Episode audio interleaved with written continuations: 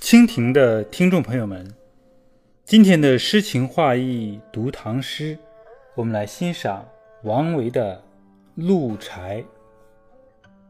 空山不见人，但闻人语响。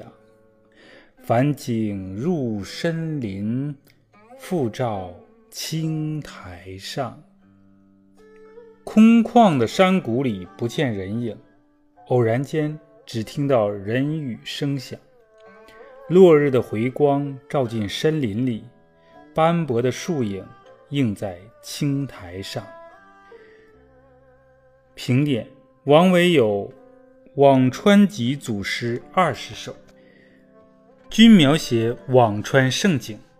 本诗为二十首诗中的第四首，为王维后期的山水诗代表作。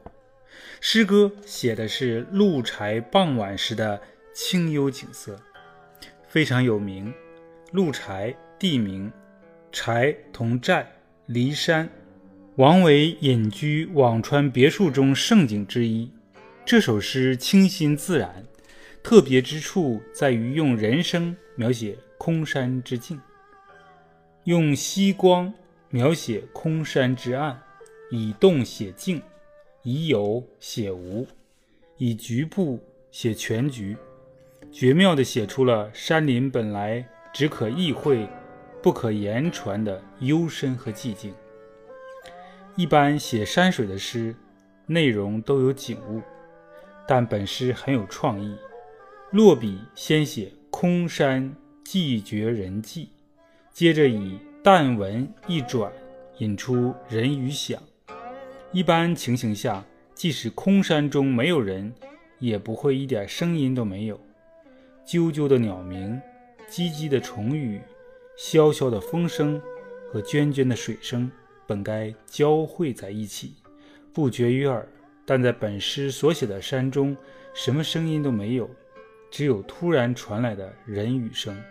这里诗人用短暂的、局部的人语响。来衬托长久的整体的寂静，恰是立静而不是破静。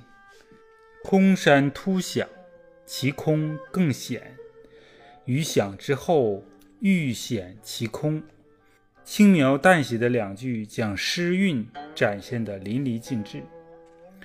后两句的描写对象，从声音转到光色，从对空山雨响的描写。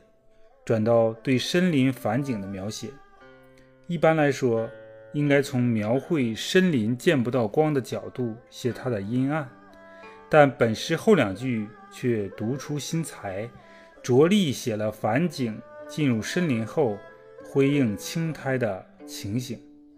表面上看，这一丝余晖能给阴暗的森林带来光亮，给包括青苔在内的植物带来暖意。